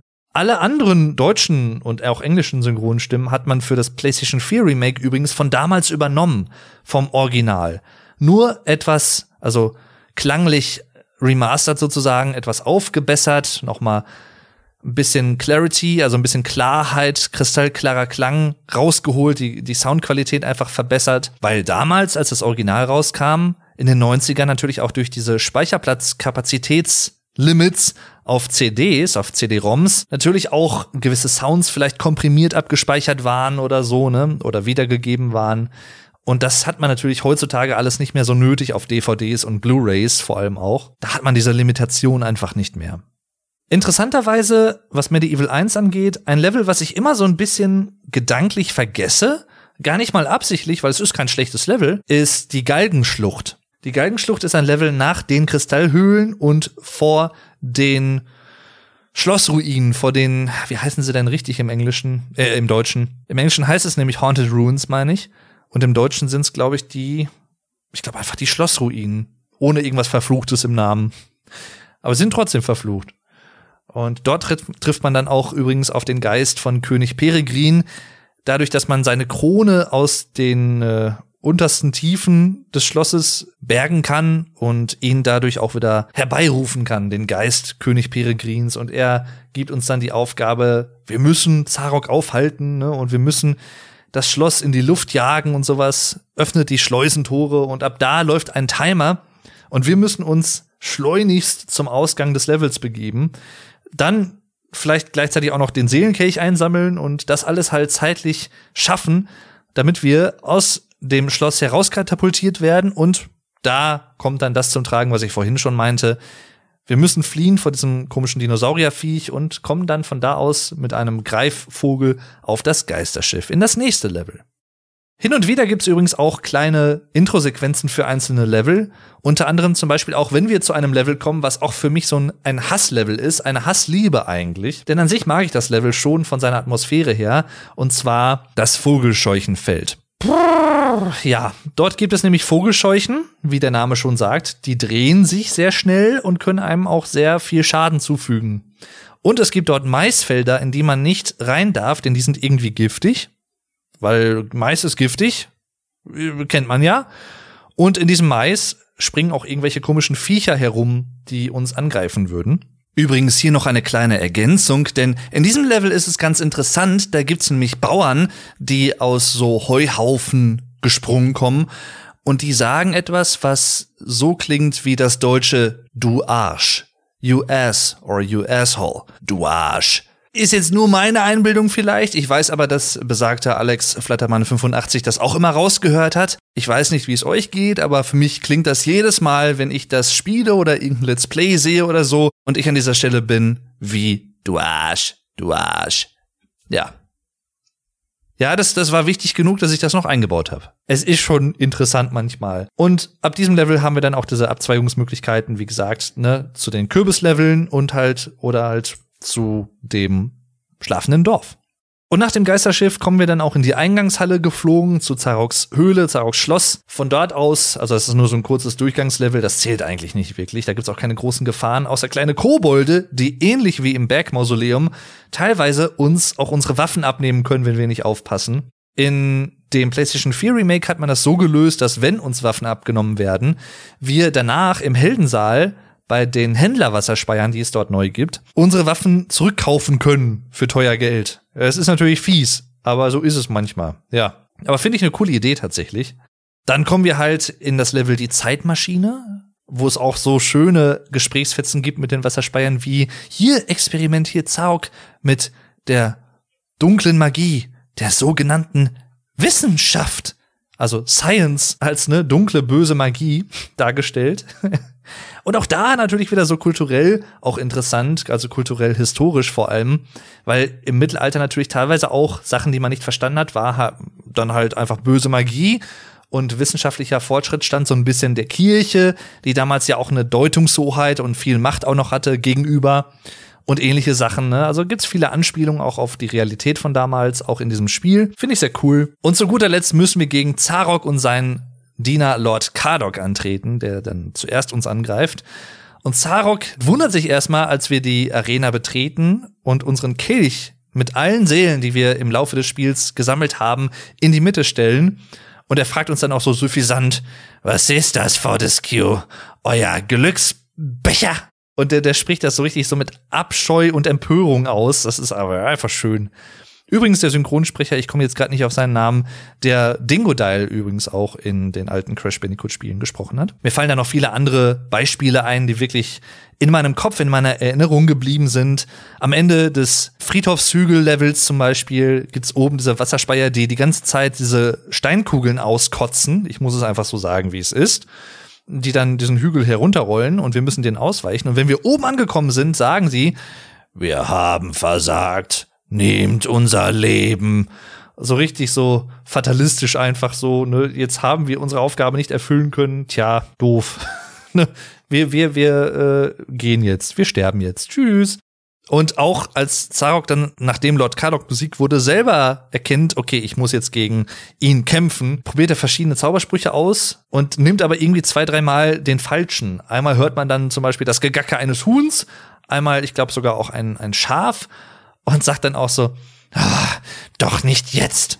Also er kommentiert auch sehr humoristisch so seine Fehltritte da, seine Fehlversuche, sich selbst zu verhexen in ein großes Monster, wie wir dann hinterher merken, in so einer Art Dino-Schlangenmonster. Und äh, ja, Zarok ist gar nicht mal so einfach unbedingt immer, wenn man. Also ich fand ihn tatsächlich im PlayStation 4 Remake doch schwieriger als im PlayStation 1 Original, denn beim PlayStation 4 Remake im Endkampf hat man auch ein paar weitere Gegner noch dazu, zum Beispiel diese fliegenden Augen, die diese elektronischen Strahlen abschießen aus dem Level Die Zeitmaschine oder ich glaube, bei der PlayStation 4 Version ist es der Chronograph. Also auch da hat man es wieder umbenannt.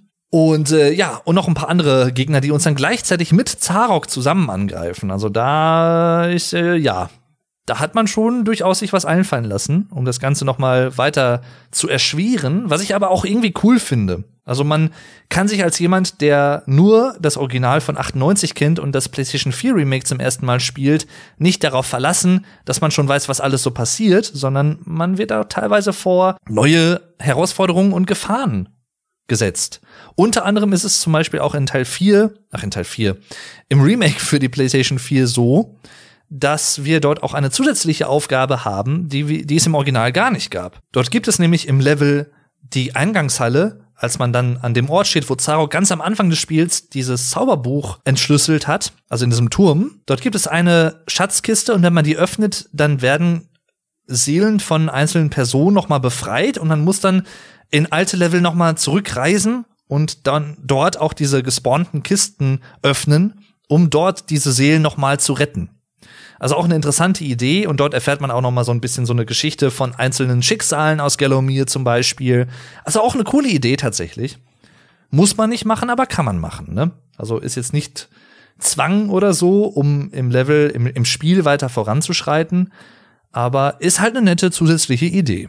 Ja, und dann, wenn man Zarok besiegt hat, muss man ganz schnell fliegen. Man wird dann übrigens von diesem Greifvogel gerettet, der einen dann wieder zurück zum Friedhof bringt. Und man sieht, während man in der Luft fliegt, gepackt vom Greifvogel, wie diese ganzen Seelen, die von Zarok eingenommen waren, wieder in ihre Körper zurückgehen oder halt auch in die Gräber zum Beispiel und die Dorfbewohner werden wieder vom Fluch befreit und alles ist wieder schön. Und ich muss auch ehrlich gesagt sagen, bis heute das gebe ich jetzt einfach mal zu, mir treibt das immer so ein bisschen so innerlich so, so Tränen in die Augen, so ein bisschen, so ein, zwei kleine Tränchen, wenn ich diese Schlusssequenz sehe, mit diesem Greifvogel und wie Sir Daniel Fortescue wieder seine Ruhe findet. Und damit endet nämlich Medieval 1. Zarok ist besiegt, der Fluch ist gebrochen, die Seelen gehen wieder zurück an ihren Ursprungsort, und Sir Daniel Fortescue, wieder abgesetzt auf dem Friedhof, geht zurück in seine Krypta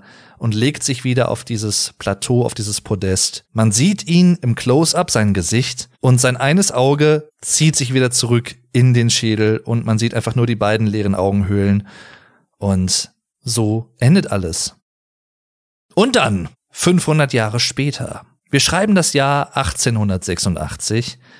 Lord Palethorn, ein britischer Aristokrat und jemand, der sich der dunklen, schwarzen Magie verschrieben hat, gelangt irgendwie an das Zauberbuch von Zarok und verzaubert sich selbst in so einer Art böser Kobold. Und diese Introsequenz, ähnlich wie bei Teil 1 hat mich als Kind total verstört. Also wie ganz am Anfang Lord Palethorn an diesem Fenster steht, außen sieht man erstmal so das Treiben in London, also in London 1886, auch zu Zeiten Jack the Rippers übrigens, der auch in dem Spiel vorkommt, in gewisser Art und Weise. Auch sehr interessant. Und wie er dann halt diesen Zauberspruch spricht und sich selbst in diesen Kobold verwandelt. Und auch da wieder dieser Fluch austritt auf alle Bewohner Londons und zum Beispiel auch auf Skelette im hiesigen Museum von London. Also da, äh, ja, wird man dann von Dinosaurier-Skeletten zum Beispiel angegriffen und so. Und es ist so, 500 Jahre später wird Sir Daniel Fortescue in diesem Museum auch ausgestellt, als Artefakt sozusagen, als Museumsartefakt. Und Abermals wird er wiedererweckt. Er weiß natürlich überhaupt nicht, was los ist, aber im Museum treffen wir dann ganz am Anfang schon auf den Geist Vincent, der uns so ein bisschen erzählt, was passiert ist. Jemand hat das Zauberbuch von Zarok gefunden. Wer, weiß man nicht genau. Und deswegen sind jetzt alle wieder also die ganzen Toten und sowas alles wieder auferstanden. Im Prinzip dieselbe Prämisse, nur in einem anderen Setting und halt 500 Jahre später. Auch hier das Spiel hat mich so ein bisschen verängstigt als Kind hier und da. Und äh, Lord Palethorn ist dann unser Widersacher. Er hat zwei Komplizen. Ich glaube, das sind so, so Hundemenschen irgendwie, also so hundsähnliche Menschen. Gegen die müssen wir dann auch zu Zeiten des Spiels kämpfen, also in gewissen Teilen. Aber der erste Endgegner des Spiels ist dann tatsächlich auch im Museum ein Tyrannosaurus Rex Skelett, was uns angreift. Ähnlich wie zuvor können wir weitere Waffen bekommen, allerdings nicht mehr aus dem Heldensaal, den gibt's hier nicht, sondern von Professor Hamilton Kift. Der hat so einen geilen Namen. Der hat so ein Labor, das ist auch ein Magier aus der Zeit und der hilft uns, der gibt uns auch für diese Seelen, die wir im Kelch der Seelen, nicht mehr im Seelenkelch, ne, ganz wichtig gesammelt haben, dann jeweils auch neue Waffen und Energie und Geld, also so ähnlich wie damals im Heldensaal im Prinzip analog, nur halt in einem anderen, an einem anderen Ort in einer anderen Art und Weise. Und er kennt halt dann auch, wie sich weiter im späteren Verlauf des Spiels herausstellt, Lord Palethorn. Zuerst weiß man nämlich nicht, wer das Zauberbuch von Zarok gefunden hat. Man weiß nur, dass es geschehen ist durch diesen Fluch und durch die Auswirkungen des Fluchs. Und später erfährt man dann, okay, es ist Lord Palethorn. Der Professor kennt ihn und äh, ja. Und letztendlich müssen wir gemeinsam dann versuchen, als Team zu verhindern, dass Lord Palethorn die letzte Zauberbuchseite bekommt, denn dann wäre er noch mächtiger und so. Und das ist halt das Ziel des Spiels. Zwischendurch befreien wir dann übrigens auch noch mal eine alte ägyptische Mumie namens, ich glaube, Kira heißt sie. Also mit meinen Lieblingslevel muss ich sagen, sind Kew Gardens. Das ist so ein Level, ne, Kew Gardens in diesem Gewächshaus, wo wir gegen verzauberte Kürbisse kämpfen müssen und wir müssen versuchen, die Leute, die dort noch normal leben und anscheinend nicht von dem Fluch betroffen waren, wie auch immer, davor zu bewahren, von diesen Kürbissen gefressen und infiziert zu werden und selber auch zu Kürbismenschen zu mutieren. Also eigentlich ziemlich gruselig, wenn man sich das mal so vorstellt. Und als Kind hat mich das schon so ein bisschen abgefuckt. Ja, doch, muss man sagen. So ehrlich bin ich. Und dann gibt's auch vor allem ach, der Jahrmarkt zum Beispiel noch relativ zu Anfang. Auch ein cooles Level mit bärtigen Damen, also so mit Jahrmarkt-Klischees auch so ein bisschen, mit einer coolen Melodie, auch mit Kobolden wieder übrigens. Da also nochmal Anspielung auch auf den ersten Teil. Ich glaube, das sind sogar fast dieselben Kobolde, habe ich den Eindruck, zumindest optisch. Übrigens findet fast das ganze Spiel im Stadtteil Kensington statt. Fast das gesamte Spiel, denn ein Teil spielt auch in Whitechapel. Das könnte euch bekannt vorkommen als jemand, der sich für True Crime und so interessiert. Denn dort hat nämlich Jack the Ripper in den 1880er Jahren sein Unheil getrieben und die Prostituierten dort, ja, ihres Lebens entledigt. Ich drück's mal so aus. Wir spielen unter anderem dann auch in Whitechapel auch eine sehr coole Quest. Also Kira, diese ägyptische Mumie, ist im Prinzip abgehauen oder wir finden sie nicht mehr und wir hören Gerüchte, dass sie in einem Club irgendwie gefangen ist in Whitechapel, in dem Stadtteil von London. Wir kommen aber nicht in den Club rein, ohne ein Bad zu haben. ja, ne, es ist halt einfach so. Und wir haben natürlich kein Bad, wir sind halt ein Skelett. Woher sollen wir ein Bad haben? Und letztendlich ist des Rätsels Lösung, dass wir in eine Gruft einbrechen auf dem Friedhof dort und dort von einem äh, bekannten, ich glaube von dem Clubbesitzer sogar, von dem ehemaligen, einen Bart aus seinem Sarg klauen. Warum auch immer der Bart noch erhalten ist, aber er ist in diesem Sarg drin. Das ist ganz praktisch. Und das tun wir dann und zusammen mit einem feinen Outfit mit Zylinder, Monokel und ne, Stab und so, also Stabelstock, Spazierstock, den wir übrigens auch als Waffe benutzen können. ist auch sehr interessant und ist gar nicht mal so schlecht. Übrigens auch eine neue Waffe im Vergleich zu Medieval 1. Ja, und mit diesem Outfit und mit dem Schnurrbart dann angesetzt und angebracht, kommen wir in diesen Club rein und äh, ja, sehr, sehr interessantes Level. Später kommen wir dann nochmal zurück und müssen in einer Hintergasse gegen Jack the Ripper kämpfen und Kira davor befreien, zu sterben. Das schaffen wir allerdings nicht. Zum ersten Mal ist es nämlich so, dass wir zu dieser Hintergasse kommen und sehen, dass Kira schon tot ist und gerade oder gerade von Jack the Ripper getötet wird. Und wir sind unendlich bestürzt und traurig und wollen eigentlich schon fast aufgeben, weil Sir Daniel Fortescue oder auch nur kurz Dan gesagt, Sir Dan, wir wollen fast aufgeben, weil ne, unsere Liebe ist gestorben, unsere Mumienfreundin Kira. Ich hoffe, ich, das ist übrigens der Name. Ich mache das jetzt gerade alles gerade aus dem Gedächtnis, aber ich glaube ja. Ja, Gegenwartsday 4 hätte ich das mal früher nachgeguckt. Sie heißt nämlich Kia, also K-I-Y-A und nicht Kira. Also, das ist mein Fehler. Ich bitte den zu entschuldigen, falls der gleich noch mal genannt wird, der Name, ne, dann wisst ihr Bescheid. Es ist Kia und nicht Kira. Äh, mehr Culpa. Professor Hamilton Kift kann uns noch mal dazu überreden, uns wieder aufzuraffen. Wir gehen dann erstmal in das Level oder zur Wolfroom Hall, ein Vampirhaus, ein Vampiranwesen, eine Menschen, wo wir gegen Vampire, Vampirmädchen und, und so kämpfen müssen und wo es auch einen Diener gibt, so einen Buckligen, so ein bisschen wie der Glöckner von Notre Dame, der auch immer sehr interessante Geräusche macht. Im Deutschen erinnert das übrigens an ein Wort, was wir tatsächlich in der deutschen Sprache haben, nämlich die Hummel. Denn er sagt nämlich sowas wie Hummel, Hummel die ganze Zeit. Das ist ja die Hummel, the Bumblebee. Ach ja, warum auch immer er das sagt, aber es klingt sehr cool. Hummel. Irgendwann kommen wir dann wieder zurück ins Museum und wir finden dort die Zeitmaschine von Zarok von damals. Und mit Hilfe dieser Zeitmaschine können wir in der Zeit zurückreisen und unter anderem dann wieder rechtzeitig zu der Hintergasse in Whitechapel kommen und dann haben wir nämlich, weil wir rechtzeitig da sind, die Möglichkeit, Jack the Ripper zu besiegen, sodass er Kira nicht tötet. Das heißt, so können wir alles noch auch mal zum, zum Guten drehen und am Ende kämpfen wir dann auch gegen Lord Palethorn und besiegen ihn. Ja.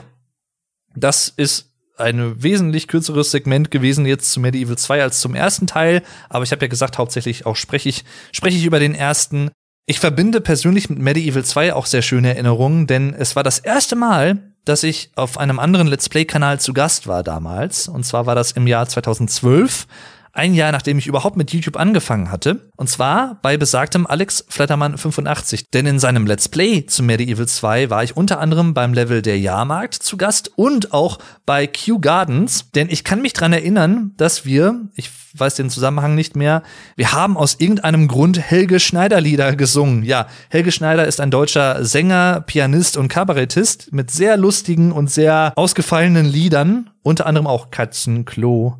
Oder es gibt Reis.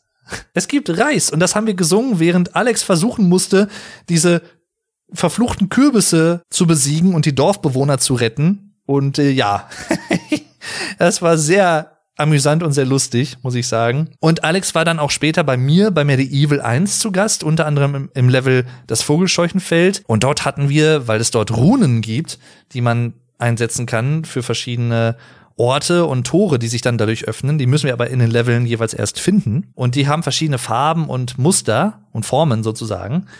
Zum Beispiel gibt es dort auch rote Runen und da haben wir dann auch sowas wie eine rote Rune ist wie ein neues Leben. Angelehnt an einen deutschen Schlager übrigens. Gesungen und äh, ja, das sind halt so schöne Momente von damals.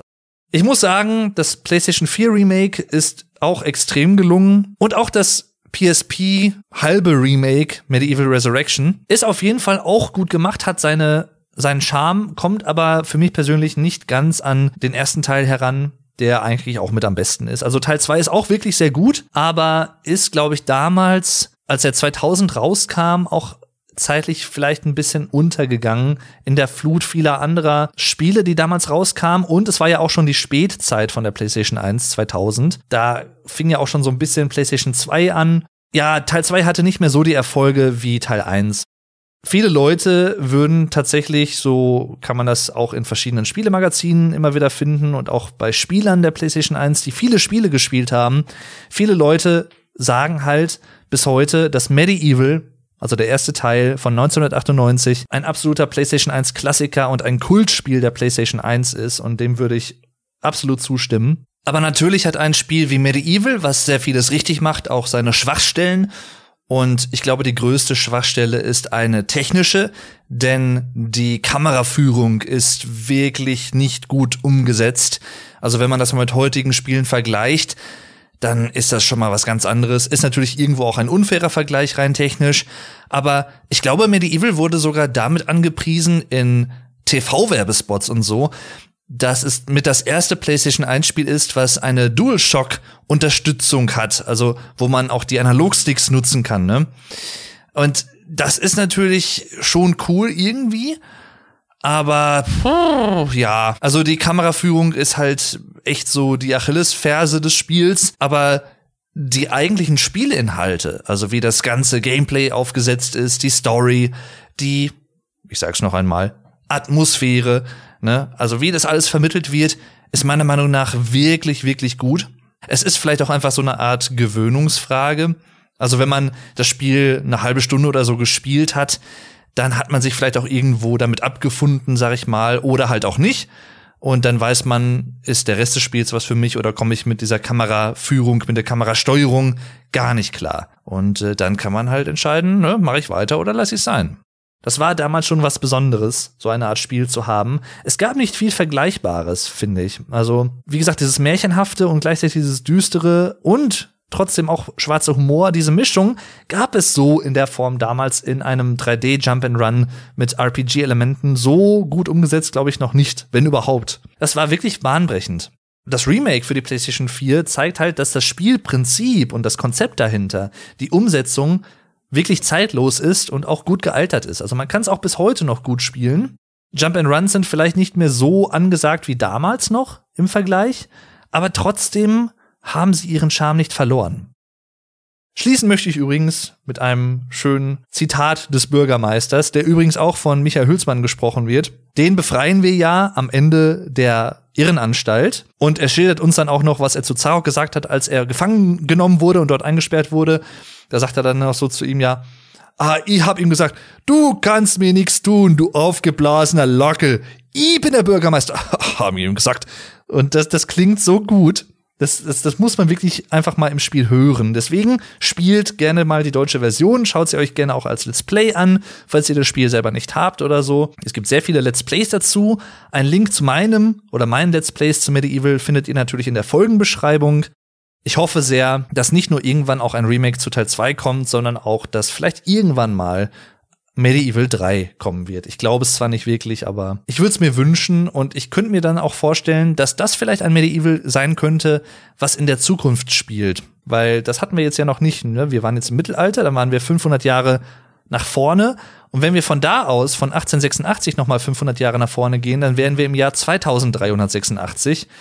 Also man könnte so eine Art Zukunftsszenario vielleicht irgendwie machen. Ob das jetzt gut zu Medieval passen würde, ist eine andere Frage. Aber so könnte ich es mir zumindest vorstellen, so als Setting für einen möglichen dritten Teil. Aber mal schauen. Jedenfalls schließt der Bürgermeister dann auch noch mit den Worten. Ah, Ethan selbst aus. Danke fürs Zuhören. Ich hoffe, es hat euch wieder gefallen. Empfehlt den Podcast gerne weiter. Ihr findet Links zu meinen Social Media Accounts und Support Options natürlich auch wie immer in der Folgenbeschreibung. Und äh, ich bedanke mich fürs Zuhören. Macht's gut und tschüss. Bis zum nächsten Mal. Euer Dave.